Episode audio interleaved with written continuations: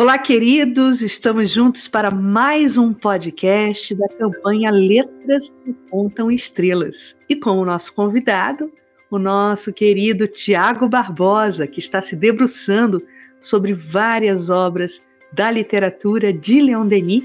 E hoje falaremos sobre um opúsculo do nosso apóstolo de Tours, é, Espíritos e Médiuns. É isso, Tiaguinho. Seja bem-vindo.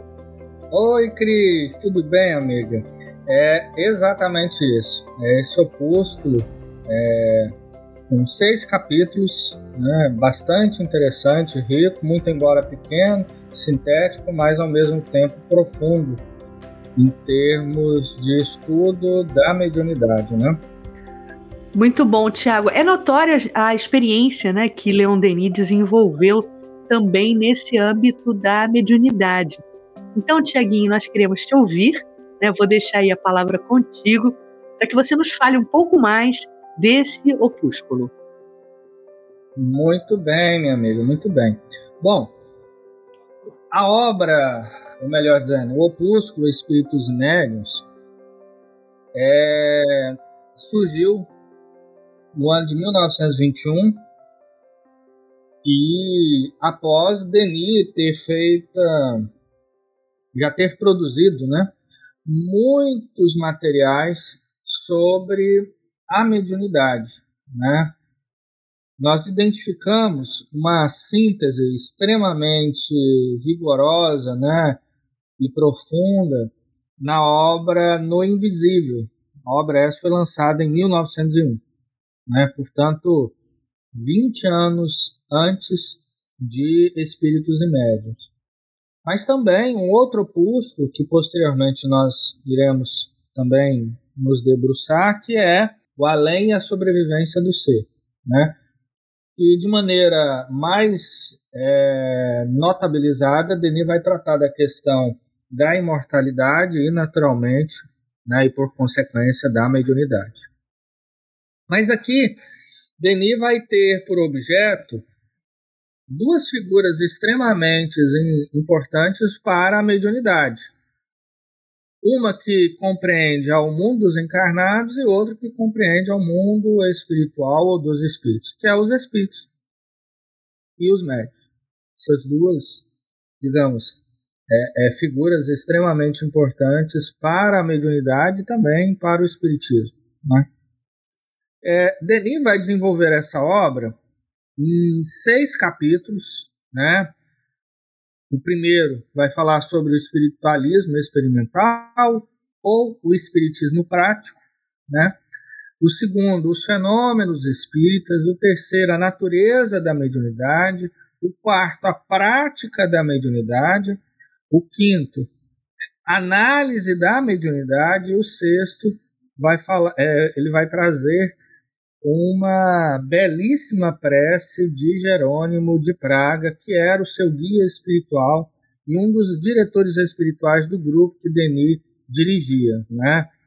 É, enfim, então é disso, digamos que de maneira geral trata-se a obra que nós estamos analisando. Bom, ali no primeiro capítulo, ou seja, o espiritualismo experimental, Denis ele vai nos apresentar, né, é, digamos assim, ele vai fazer uma análise do, é, de como estava o espiritismo à sua época, né? Então, logo no início ali desse capítulo, né, do primeiro capítulo, ele vai dizer o seguinte: ó, a ciência, a literatura, o teatro, a imprensa deles se ocupam, ou seja, se ocupa do espiritismo, ou seja, da é, é, mais especificamente da mediunidade, né? A ciência, a literatura, o teatro, a imprensa, deles se ocupam constantemente. Porquanto as experiências do Instituto, de, é, o Instituto Metapsíquico, os testemunhos dos gran, do grande escritor inglês Arthur Conan Doyle e as investigações feitas por alguns jornais pari, parisienses são essas questões uma característica de atualidade permanente. Né? Ou seja, Denis reconhece que o espiritismo nesse período, ou seja, é, no segundo, é, é, é ali naquele 1921, né, é, ele vai estar tá bastante em voga na imprensa, né? E que havia, assim, na, não só na imprensa, né, mas a ciência que cuidava dele, a literatura, o teatro, né? Nesse período houveram muitas peças de, de teatro, né? Desde o período de Allan Kardec, nós já vamos ter aí, digamos, é, é, as artes cênicas, né? É, se se utilizando do, do, do, espiritismo, mas a ciência também, nós vamos ver daqui a pouco que grandes nomes da ciência da época vão ser é, é, a atenção dessa, dessas pessoas, dessas personalidades, vão ser capturadas pelos fenômenos espíritas. Né? A literatura também vai se desenvolver com essa temática. Né? É, o próprio Arthur Conan Doyle, né? e, e isso é, é muito curioso é muito curioso porque e, e, é, o Arthur Conan Doyle, é, com a criação do, do personagem de Sherlock Holmes, né, muitas das vezes, que era um detetive policial, muitas das vezes vai negar essa questão né, é, da vida espiritual, da mediunidade da ação dos espíritos. Né? O intuito dele era mostrar que, já que nós estávamos ali no momento de bastante é, apreciação do positivismo e de algumas ciências é, que tinham né, por base o materialismo, ele vai demonstrar que não existia a ação do mundo espiritual, mas pelo contrário. No entanto, em outros romances, né, um inclusive que recentemente foi traduzido por uma editora que nem espírita é, que é a editora Zahar, né, é, além da bruma, ele vai mostrar a ação que havia sim a possibilidade da ação do mundo invisível dos espíritos, né? E, e, e outro fato aqui que ele narra nesse singelo parágrafo é que é, a, a, as experiências do Instituto Metapsíquico, né, que foi criado, melhor dizendo, foi dirigido é, até a sua morte por é, Gelei, né? Foi um grande psiquiatra francês, formado pela Universidade de Lyon, mas que depois é, a sua atenção foi atraída pelos fenômenos espíritas, né? Que é, teve uma aproximação é, também de é, Charles Richer, que inclusive foi o criador da ciência metapsíquica, né, digamos assim, que investigou diversos fenômenos, principalmente efeitos físicos, e Gelei vai produzir uma intensa pesquisa com diversos médiums franceses e é, poloneses também, né? E vai demonstrar essa realidade, digamos, é, do, da intervenção do, do, do mundo invisível sobre o mundo material, né? Mas não só ele. É, Denis também vai chamar atenção para as experiências do nosso querido William Crookes, né, que, enfim, é, fez, realizou diversas é, experiências também com a médium Florence Cook, né, a intervenção ali do espírito de Kate King, mas também da Kate Fox, que foi uma médium americana que depois foi para a Inglaterra, né? É, também nós vamos ter, Denis também vai falar sobre as investigações de Oliver Lodge, que foi é, reitor da Universidade de Birmingham, né, e pre, também, é, eu acho que até presidente é, da Sociedade Real de, de, de Ciência, né, é, ali da Inglaterra, e foi alguém que realizou diversas experiências, né, principalmente após, digamos, a primeira guerra mundial, onde o seu filho desencarnou né, em, em, função da guerra, ele foi para, para a guerra, o filho dele, e depois deu diversas provas de identidade, né? O Raymond é, Lodge, né? O filho dele, o nome do filho dele. E depois deu diversas provas de identidade que o, Lo, o Oliver Lodge, né? Um grande cientista, era físico e astrônomo, é, inclusive um dos pais da radioastronomia, né? E, e, enfim, então ele ele acabou se rendendo a essa realidade também do mundo espiritual. Outro personagem que é, é, Denis evidencia é o Frederick Myers, né, que foi, um, é, foi presidente do, do, da Sociedade de Estudos Psíquicos de Londres, né, presidente do Congresso Internacional de Psicologia em Paris, né, que ocorreu em 1890, que inclusive Denis, juntamente com Gabriel Delane, eles participaram e defenderam as teses é, do Espiritismo, ou seja, da mediunidade, da reencarnação, né, dizendo que a psicologia deveria se debruçar sobre essas questões, né? E, é, enfim, o Frederick Myers é autor de uma obra que, inclusive, tem uma edição aqui no Brasil, que é a Personalidade Humana, também é, deu testemunho da realidade da mediunidade através, principalmente, de uma médium muito importante, uma médium britânica, a senhora Thompson, né? Enfim. É, e por último, só para a gente fechar esse ciclo, é, é, Denis vai chamar atenção também para o Cesare Lombroso, né? O pai da antropologia criminal, professor da Universidade de Turim, que também é, ele irá, digamos, é, dar testemunho da realidade do mundo espiritual, principalmente após o impacto é, de, de estar né, investigando a média Eusápia Paladino, né, chamada comumente de a feiticeira, porque era uma médium assim estupenda, né? Depois da, desta médium ter dado mostras é, da imortalidade da alma de uma personalidade que era extremamente cara a Lombroso, que era sua mãe, né? Então, enfim. E assim, é, é, nós vamos ter não só cientistas, né? Um, um, personagem também importante que, enfim, eu acho que não poderíamos deixar de é, passar essa nossa reflexão sem falar dele, que é o William James, né? Que era Vejam vocês, reitor de uma das é, universidades mais importantes dos Estados Unidos, que é a Universidade de Harvard, né? É, é, e é, também ele foi um dos fundadores do Instituto é, é, de Pesquisas Psíquicas de Nova York, né? Que ele era membro e, investigou ali de, algumas médiums, né? Vale lembrar aqui da figura da senhora Hodgson e também da é, Eleanor Piper, né? Enfim. Então, nesse primeiro capítulo, Denis vai demonstrar assim que o espiritismo ele estava em voga, que a mediunidade era alguma coisa que a, a ciência de sua época é, tinha um interesse enorme, né? E, e de fato, assim, é, é, é eles foram atraídos para essa é, realidade transcendente e mais do que isso, né? E mais do que isso, é, é, deram testemunho desta realidade, né?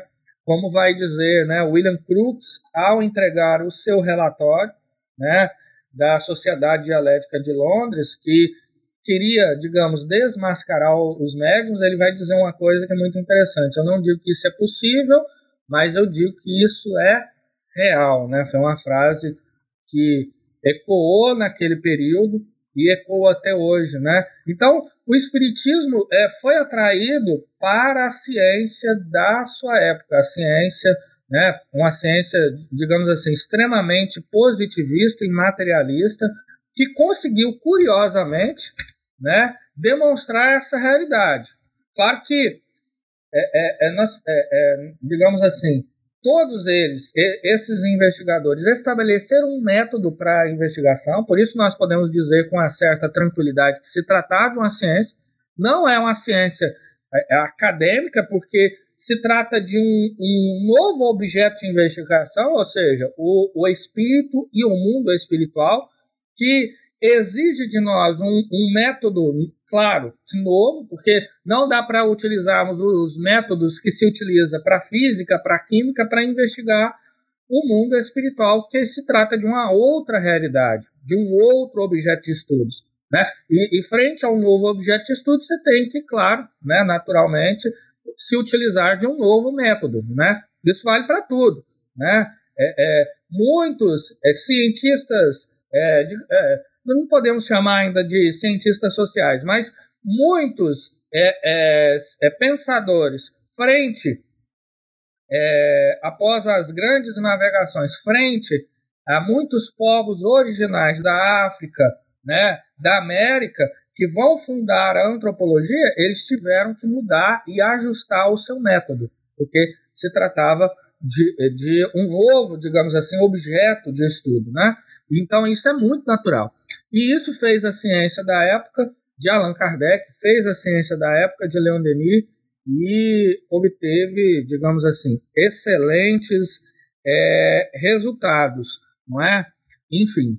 Bom, se formos ali para o capítulo 3, Denis vai tratar é, da natureza da mediunidade. E aí, ele vai nos trazer algumas coisas bem interessantes. V vamos ver aqui o que, que Denis fala. Logo na abertura do capítulo. Chama-se mediunidade o conjunto de faculdades que permite ao ser humano comunicar-se com o mundo invisível. Né?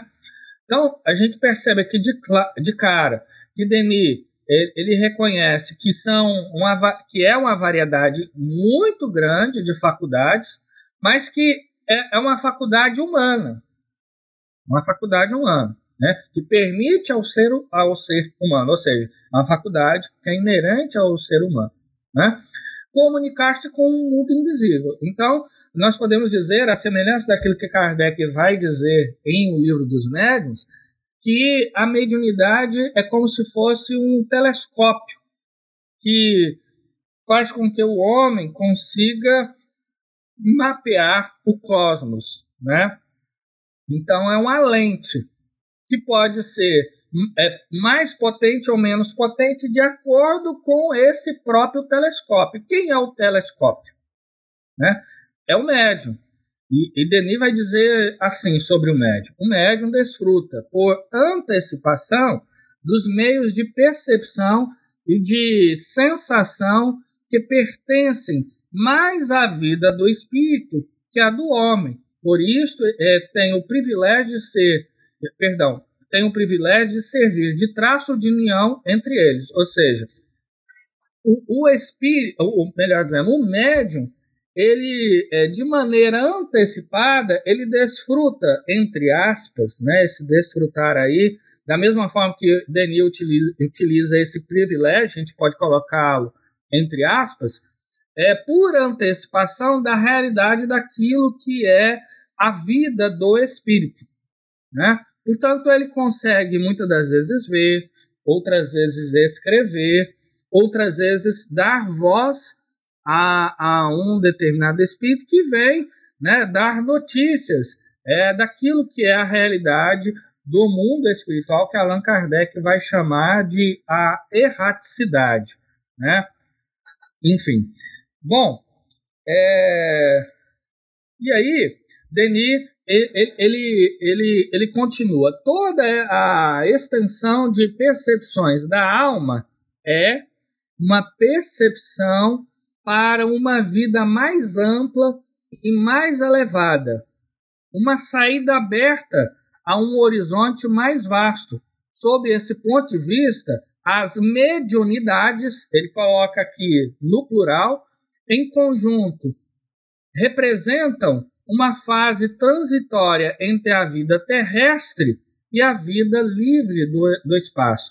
Ou seja, a, a mediunidade, que é uma percepção da alma, ela ela está ali no meio entre a vida terrestre e a vida né, espiritual ou a vida é, do espaço. Todo esse conjunto de, de percepções né, que tem uma variedade enorme e cada uma dessas variedades guarda a singularidade também do médium, ou seja, existe a mediunidade de psicografia, né? de, de é, passar para o papel, de escrever aquilo que o, é, o espírito está, digamos, ditando. No entanto, é, essa, é, essa percepção ela guarda uma singularidade também do próprio médium, de maneiras que a mediunidade do médium Y é, ou do médium é, X ou do médium Z tem uma singularidade, muito embora seja a psicografia, guarda uma singularidade é, do próprio médium. Assim como há várias pessoas que são é, pintores, mas cada pintor ele é único. Assim como cada escritor, ele é escritor, mas ele produz uma literatura que lhe é própria e por aí vai, né? Enfim, então é alguma coisa também bem interessante. E aí continua o nosso querido Denis. Por meio da mediunidade, sempre existiu um laço entre ambos os mundos, ou seja, que mundos? O mundo espiritual e o mundo é, material. Uma via, uma via traçada pela qual a alma humana recebia revelações gradualmente mais elevadas acerca do bem e do dever, luzes cada vez mais vivas sobre seus destinos imortais. Né? Então, Denis, aqui nesse, nesse singelo parágrafo, ele reconhece que a mediunidade, é, é sendo esse laço né, que une é, esses dois mundos, né, essas duas realidades, dois espíritos em evolução e progresso, né, ou seja, que é a nossa condição, que é, é, enquanto nós estivermos ainda, digamos, é, ainda no estágio de evolução bastante é, atrasado, né, é, é, nós temos necessidade da reencarnação e a necessidade do contato com o mundo material. Então, nós reencarnamos. Nesse sentido, a mediunidade ela é um elo entre esse estado de transitoriedade de todos os espíritos em evolução com o estado é, de perenidade da qual é, é, pertence originalmente o espírito, que é o mundo espiritual. Então ela faz essa ligação.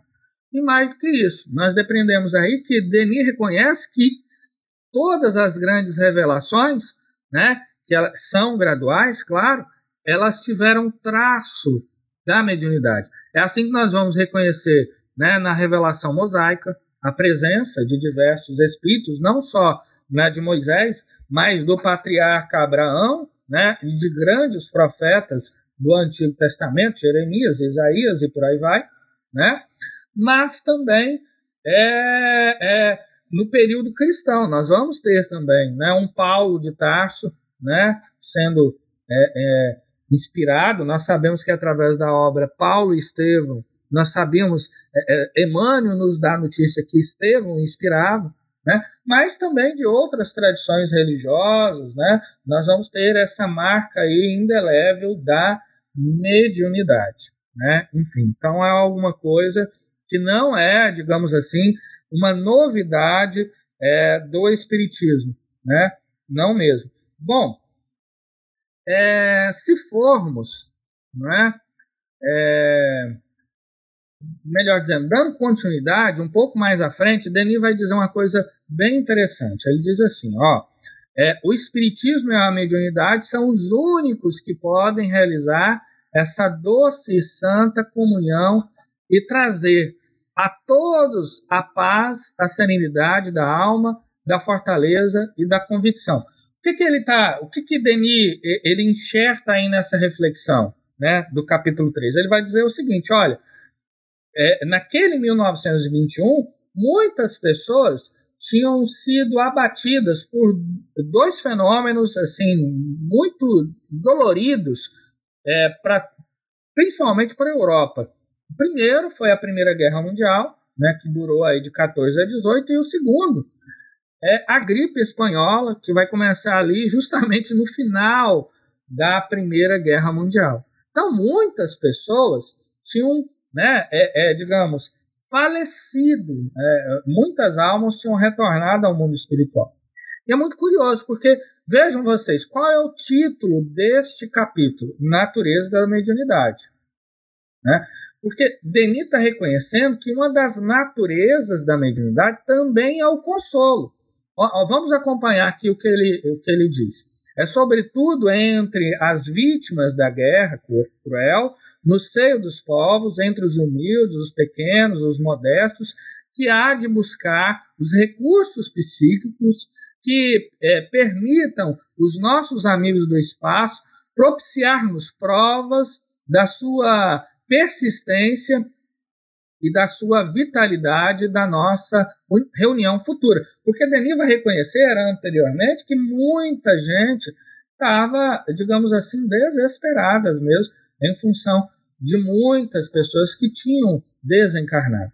E que é, é, nós, nós vamos encontrar né, em muitos médiums, ou seja, não só nos médiums, mas principalmente na mediunidade, uma condição de demonstrar de maneira positiva que a alma, que a alma é, ela, digamos, ela não encontrou o seu termo, ao contrário, que ela é perene, que ela é imortal, que ela está viva e que ela, é, é, através da mediunidade, é possível encontrar as provas, digamos assim, né, é, da sua identidade, né? Então fica patente é, é, e muitos médiums, né, eles conseguem dar essa prova de questões que, muitas das vezes, só um familiar, só alguém muito próximo da família teria condições de identificar determinados eventos, determinadas formas de dizer e de gesticular, enfim, uma variedade de questões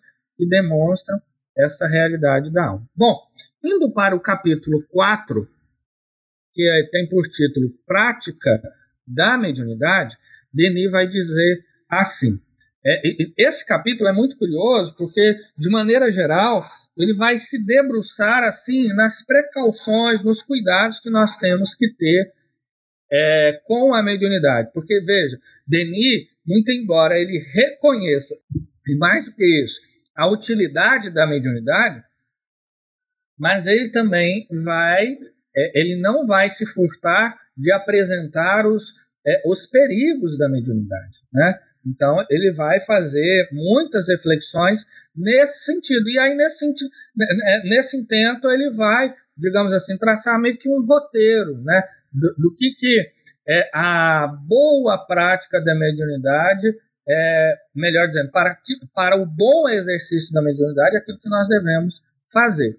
Assim como Allan Kardec, Denis ele vai reconhecer na oração né, é, um recurso, digamos assim, é, extremamente poderoso para que tenhamos uma boa assistência. Né? Porque ele, inclusive, vai evocar, eu me recordo aqui da, da, da é, do, Paul, do, do, do Paul Gibier, melhor dizendo, né, que tem uma obra dele, O Espiritismo ou o Farquirismo Ocidental, onde que ele fala da, da né, o, o Gibier ele fala das obsessões. E Gibier só para a gente ter uma ideia ele era é, ele era um grande cientista né?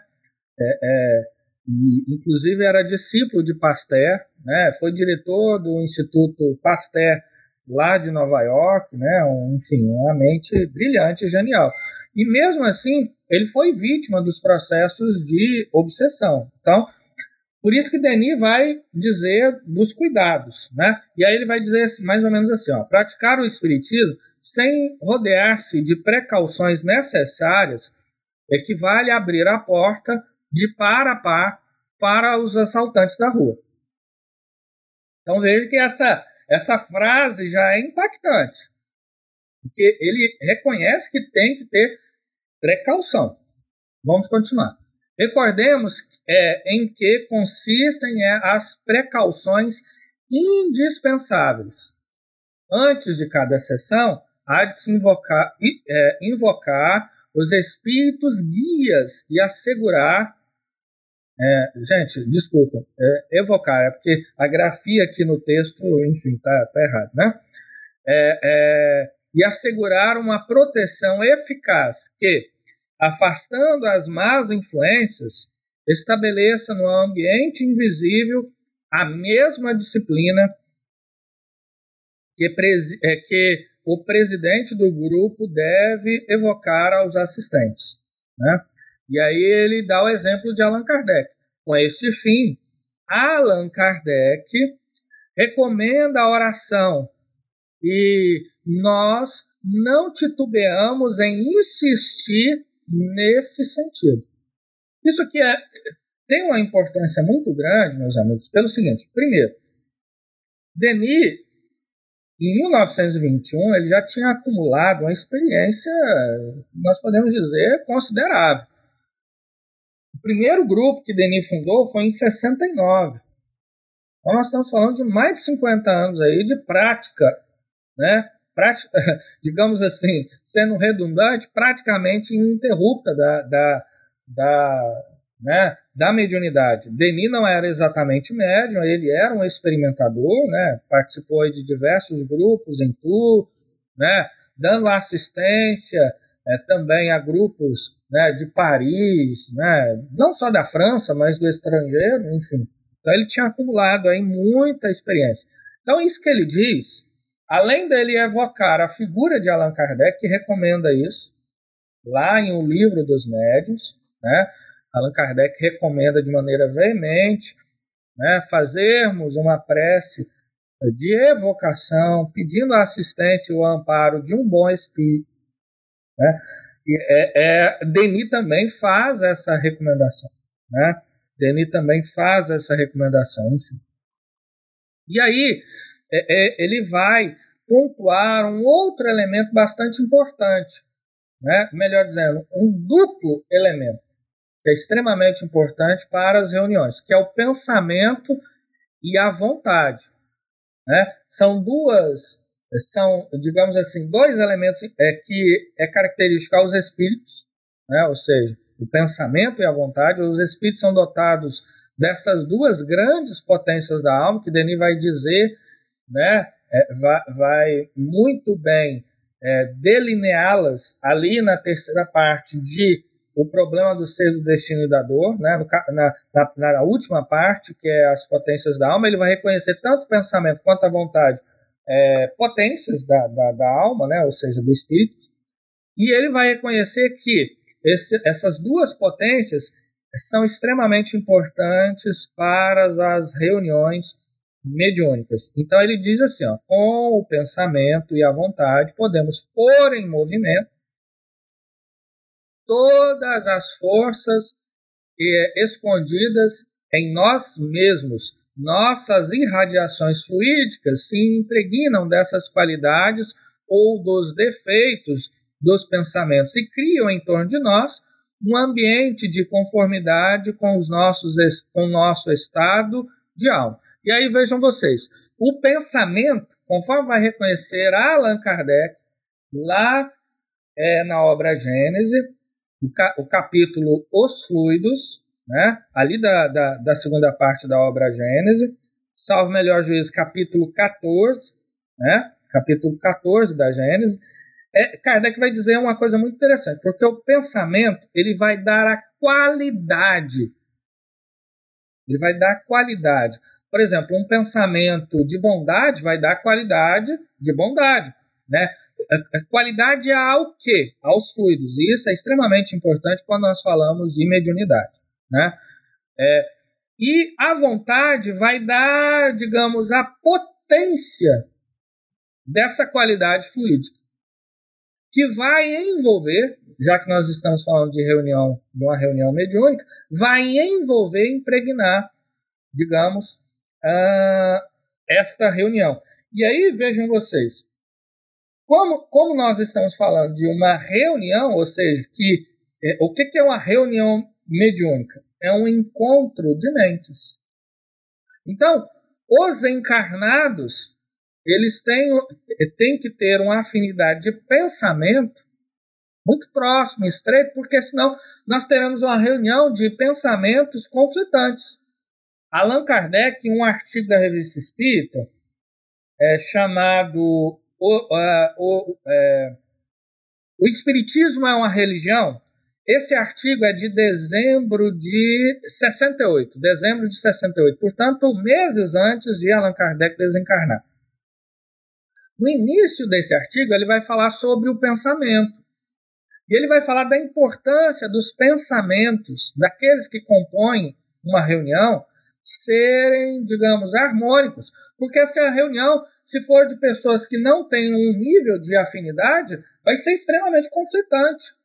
E vai trazer muitos empecilhos para que os espíritos, principalmente os bons espíritos, conduzam essa reunião.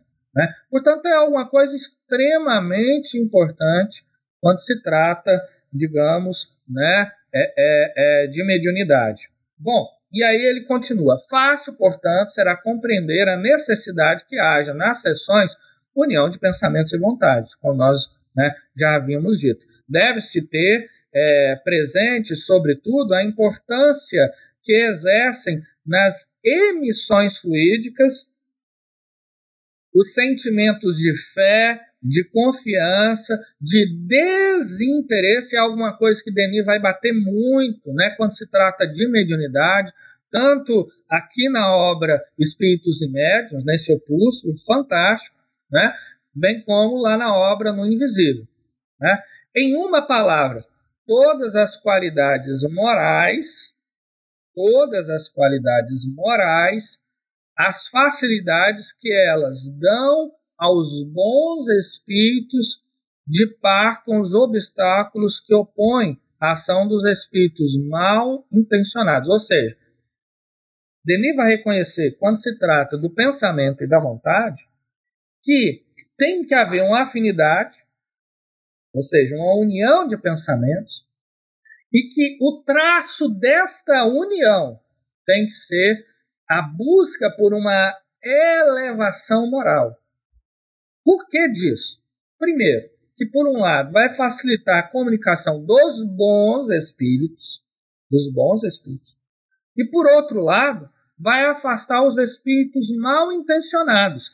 Não que não vai haver comunicação desses espíritos em condição inferior, mas que eles não vão, por um lado, criar obstáculo à comunicação dos bons espíritos, e por outro lado, né, é trazer comunicações fraudulentas e apócrifas, né?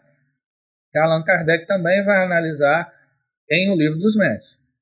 Então, vejam vocês, Denis vai reconhecer a necessidade de, é, de, da comunhão de pensamento, de pensamentos ser elevada né, no sentido moral. Outra questão que Denis vai reconhecer que é de extrema importância nesse capítulo é o livre exame né, e as condições de controle. Ou seja, nesse sentido, a mediunidade, ela, é, é, muito embora seja um médium bom, seja um grupo bom, não vai livrar né, é, é, da, da, da, de uma análise daquilo que foi produzido assim como Allan Kardec fazia na Sociedade Parisiense de Estudos Espíritos. Alguém duvida, inclusive Denis vai dizer aqui, das qualidades de Allan Kardec enquanto diretor de um grupo, ou seja, que grupo é esse? A Sociedade Parisiense de Estudos Espíritos. Mas mesmo assim, Allan Kardec, toda terça-feira, né, ele diz isso lá em Livro dos Médios, ele ia analisar toda a produção, independente do médium A, do médium B, do médium C, ele não ia fazer juízo de valor do médium, ele ia fazer juízo de valor analisando a produção, ou seja, o conteúdo, né? Então, isso é alguma coisa extremamente importante. E aí, é, é, ele continua. Ademais, o presidente de cada grupo deve esforçar-se em obter silêncio e recolhimento. Isso é alguma coisa que Allan Kardec também vai reconhecer em O Livro dos Médios, a questão do recolhimento. Né? É, durante as sessões e evitar as perguntas inoportunas e, demasiado, e, de, e demasiado pessoais, que pretendem dirigir aos espíritos para manter, dentro do possível, a união de pensamentos e das vontades, dirigindo-os para uma finalidade comum. Não, não deve ser né, interesse, digamos, é, do diretor dos grupos e de outros que participam do grupo é de tratar de questões mesquinhas, né? Então, é perguntar sobre é, né, questões que são irrelevantes, mas questões que são relevantes no aspecto moral e na evolução do pensamento espírita, né? Então, trazer questões de fato interesse, é, tem interesse, digamos, é, do bem comum. E outra questão, né, que nós já havíamos dito, que as condições necessárias para um bom grupo, além do entrosamento, né, da união é, é, de pensamentos, essa questão do recolhimento e do silêncio. Não só do silêncio no sentido de não falar, né, mas do silêncio no sentido mental também. Né? Então, isso é alguma coisa, digamos, extremamente uh, importante. Né? Bom, então, só para fechar, fechar esse bloco, rapidamente, que o nosso tempo já está se esgotando, não é? é, é Denis vai dizer o seguinte: ó, o exercício da mediunidade encontra dois obstáculos temíveis.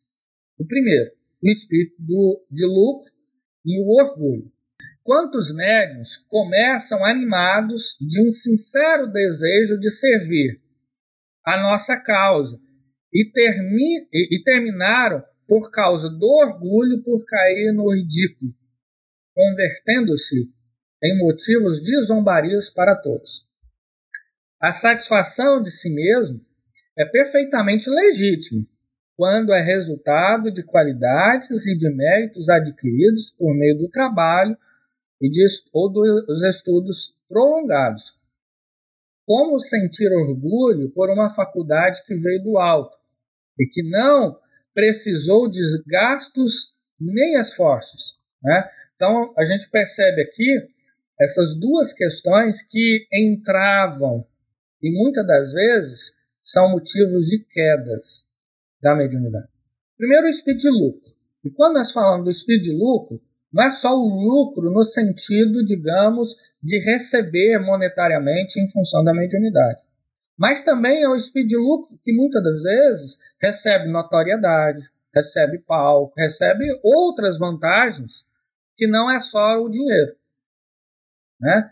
E aquilo que é, a gente pode dizer assim, que é fatal para a mediunidade é o orgulho. Então é quando o médium tem orgulho da sua própria mediunidade. Né? Que, primeiro, que é alguma coisa que foi do, é, como o próprio Temi reconhece aqui, né? uma faculdade que veio do alto e que não precisou, é, é, de maneira assim, de nenhum esforço de maneira mais direta dele. Porque quem dita as, o pensamento é de quem? É dos espíritos. Né? São dos espíritos. Portanto, não há nada que se orgulhar em função disso. Né? Enfim, e aí Denis continua. O orgulho é o que inspira essas rivalidades, essas invejas mesquinhas entre médiums. Causa frequente de desunião em alguns grupos. É preciso que cada um se contente com o que recebe. Então, uma questão que também, tanto Denis no Invisível, quanto Allan Kardec no Livro dos Médios, eles vão falar da rivalidade dos médiums, né, dos grupos. Que essa rivalidade, muitas das vezes, é por questões extremamente mesquinhas. Né? É, quem recebeu, é, digamos, determinadas revelações. Então, esse tipo de situação né, deve ser extremamente, é, digamos, todos nós, tanto os médios quanto os diretores de grupos, ou quem está participando desses grupos, tem que ter esse cuidado né, com a questão da rivalidade, das brigas né, entre, é, é, entre os grupos, enfim. Porque é alguma coisa que vai embotando a mediunidade e, por outro lado, vai trazendo a inspiração de maus espíritos o que também é fatal para a mediunidade. E aí, para concluirmos essa, essa, essa análise, Denis diz assim: quando o médium está isento de vaidade, é franco de coração e, com a sinceridade de sua alma, aos olhos de Deus, oferece seu concurso aos bons espíritos. Estes se apresentam em assistência, o ajudam a desenvolver as suas faculdades. Então, por um lado, o médium que, digamos, é sincero, sinceridade de quê? De propósito. seja, isento de vaidade. Não é que é isento, porque a condição humana ela ainda é de, de seres vaidosos e orgulhosos, mas é a sinceridade, por um lado, reconhecer-se vaidoso e orgulhoso, e por outro, se colocar em guarda contra esses sentimentos. Né? Então, não aceitar é, é, os elogios, né? Não é só aceitar, é repelir isso, porque de, por isso que Dona Ivone do Amaral Pereira era tão enfática contra isso, quando deviam eh, dizer que ela era isso ou aquilo. Ela já limava de, né, de uma vez, porque é perigoso de fato. Né? É perigoso de fato. E aí ele vai conquistar a inspiração dos bons espíritos, né? dos bons espíritos, que é, que é aquilo que interessa a todos os médicos. Bom, mas para fecharmos, eu gostaria só de ler aqui a prece de Jerônimo de Praga, né, que foi uma prece que, ou seja, por que de Jerônimo de Praga? Foi porque ele ditou lá no grupo de Denis uma prece muito bonita e singela, curtinha, que vale a nossa é, atenção, que está no último capítulo da obra e que, digamos, eu acho que encerra muito bem né, as nossas reflexões em torno desse belíssimo opúsculo de Espíritos e Médiuns, que ele diz assim, Meu Deus, Tu que és grande, Tu que és tudo, deixa cair sobre mim, pequenino, sobre mim que existo porque tu quisestes, um raio de tua luz. Faz que, penetrando por teu amor, eu ache o bem fácil e o mal odioso. Que, animado do desejo de agradar, meu espírito vença os obstáculos que se opõem ao triunfo da verdade sobre o erro, da fraternidade sobre o egoísmo. Faz que, em cada companheiro de provas, eu veja um irmão, como tu vês um filho em cada um dos seres que emanam de ti e devem para ti retornar. Dá-me o amor ao trabalho que é o dever de todos na terra. E, com a ajuda da luz que puseste à minha frente, esclarece-me sobre as imperfeições que atravessam o meu progresso nesta vida e na outra. Então, essa é a prece do nosso querido Jerônimo de Praga, né? Então, é, enfim, meus amigos, vamos fechar aqui a nossa, a nossa reflexão, né? E dizendo da importância da mediunidade para o Espiritismo. O Espiritismo é uma revelação de que tem caráter espiritual, portanto, nesse sentido, a mediunidade é fundamental para que os espíritos é, possam dar continuidade à, à, à, revelação espírita, e por outro lado, portanto, a mediunidade é, e os médiums, né, eles é, tem que, melhor dizendo, os médiums eles têm que entender o seu papel, né, que é um papel importante sem dúvida, mas que tem que ser desenvolvido com devotamento e humildade, né, muita humildade. E por outro lado, todos nós espíritas, né, devemos entender que a mediunidade é uma ferramenta que deve ser colocada sempre sob análise, né, sob o julgo da razão e da reflexão. Enfim, então é isso. Vamos chamar nossa queridíssima amiga Cris né, para dar a condução aí. Muito bom, Tiaguinho. depois, depois dessa prece e das suas conclusões finais, só, no re, só nos resta dizer que assim seja. Né? Que assim seja. Muito obrigada, meu irmão. Muito obrigada por suas palavras sempre oportunas, né? Por essa, por essa, por esse conhecimento, né? Por essa profundidade que você nos entrega quando fala de Leon Denis e de sua obra. Então, Tiago, fica aqui já firmado o nosso compromisso para um próximo encontro, para um próximo podcast da campanha Letras que Apontam Estrelas.